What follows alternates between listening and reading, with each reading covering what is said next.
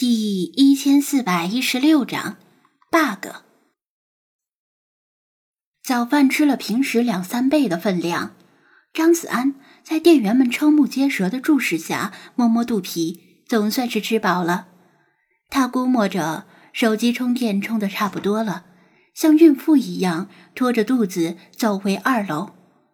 世华听到他的脚步声，就开始大吵大闹，要求他立刻给浴缸换水。大夏天的，几天没换水都长绿藻了。派在噼里啪啦的打字，无暇他顾。卧室的窗户开着，屋子里不见弗拉基米尔的猫影，估计是跑到外面视察工作去了。这时他才想起来，理查德还在垃圾桶里装着。戴上手套，打开盖子，拎着他的鸟爪，把他拎进浴室。放到莲蓬头下，开始冲洗，冲了几分钟，才算把他身上沾的鸟屎冲洗干净，然后把它挂到阳台上晒太阳。忙完了这些，他才有闲工夫坐下来打开手机。猜能猜到，肯定有很多人给他发信息，询问他干什么去了。问题是，精灵们是怎么替他回答的？对于这一点，他有不好的预感。不过开机之后，首先跳出来的是宠物猎人游戏。游戏提示：恭喜您的幸运猫好感度提升至信赖，获得自由行动能力。恭喜您的美人鱼好感度提升至信赖，获得自由行动能力。接连弹出的提示一条条划过屏幕。出现又消失，张子安看得心跳加速。没想到跑到梦境世界里走一趟，居然值回了票价。虽然离开梦境时差点饿死渴死，但换来的竟然是三只精灵的好感度大为提升。这就是所谓的富贵险中求吧。到此为止，除了雪狮子之外，其他精灵的好感度都已经提升至信赖了。感觉完成了一项很不得了的工作呀！至于雪狮子，除非他把蛋蛋割下来送给他，否则今生好感度无望。世华的好感度提升的莫名其妙，梦里的那个哑女应该就是他吧？首先，他肯冒险跟大家一起进入梦境，就很意外了。更意外的是，他竟然还在梦里扮演了一个。很楚楚可怜的角色，看来以前的韩剧没有白看。最令他不淡定的是，星海的好感度竟然也提升了，简直热泪盈眶呀！梦境结束前，好像被黑白小猫用尾巴扫了一下他的手背，似乎不是错觉。不过这次的梦境之旅给了他一个教训。就是不要小觑未知的精灵。如果游戏提示捕捉危险度极高的话，为了自己的小命，还是最好乖乖认怂。庄小蝶好像就是一只美丽而危险的毒蝴蝶，还好不用再跟它产生什么瓜葛了，是吧？想到这里，他猛然回头，用力过猛，差点把自己的脖子扭了。脑后什么都没有，没有他们说的什么仔细一看就会消失的蝴蝶。哦，果然是想多了，量子态的蝴蝶什么的。他暗笑自己杯弓蛇影，把头转回来，就看到菲马斯站在楼梯口那里，怔怔的盯着他。怎么，你不是吃多了？要不要吃点健胃消食片？他注意到他的神色有些怪异，视线似乎不是盯着他，而是越过他的身体，盯着他身后的某些东西。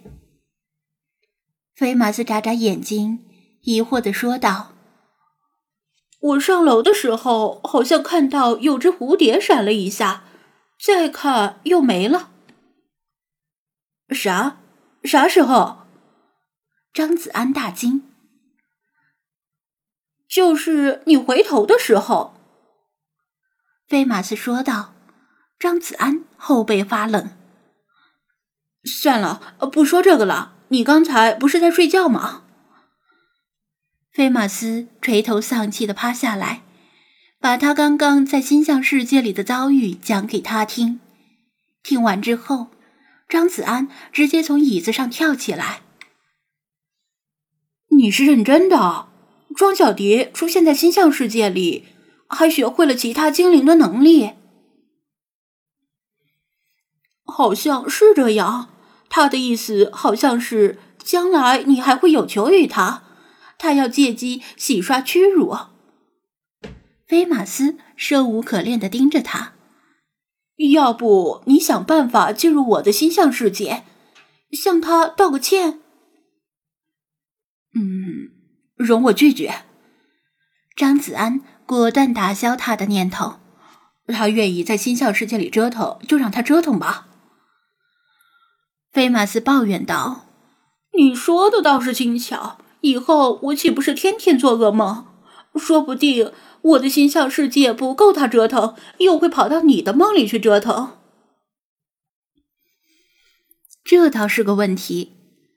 然而，集多只精灵所长的庄小蝶，在幻梦境中已经无人可治，起码不可能用武力压服他。张子安有自知之明。”就算自己进去，也只能被他耍着玩儿。现实世界中，他没有那么大的能力，但他的本体飘忽不定，令人无从下手。说什么我将来有求于他？我怎么可能有求于他？他的能力再大，也是在梦里呀，总不能求他给我介绍个女朋友吧？他不以为然的说道。转头看见星海跑上楼，就顺口说道：“星海，你说是吧？”喵。星海歪着头盯着他，既没有肯定，也没有否定。咦，星海这暧昧的态度，难道我真的有事要求他？求他干嘛呢？再制造一个没有游戏、没有精灵的梦境世界，闲得蛋疼吗？入夜之后，睡觉前，精灵们又变本加厉的折腾了好久，简直是一场狂欢，像是要把几天没有折腾的份儿加倍补回来。张子安本以为自己睡多了会失眠，或者会做噩梦，菲马斯也是如此。其他精灵都睡着了，他和他还在大眼瞪小眼。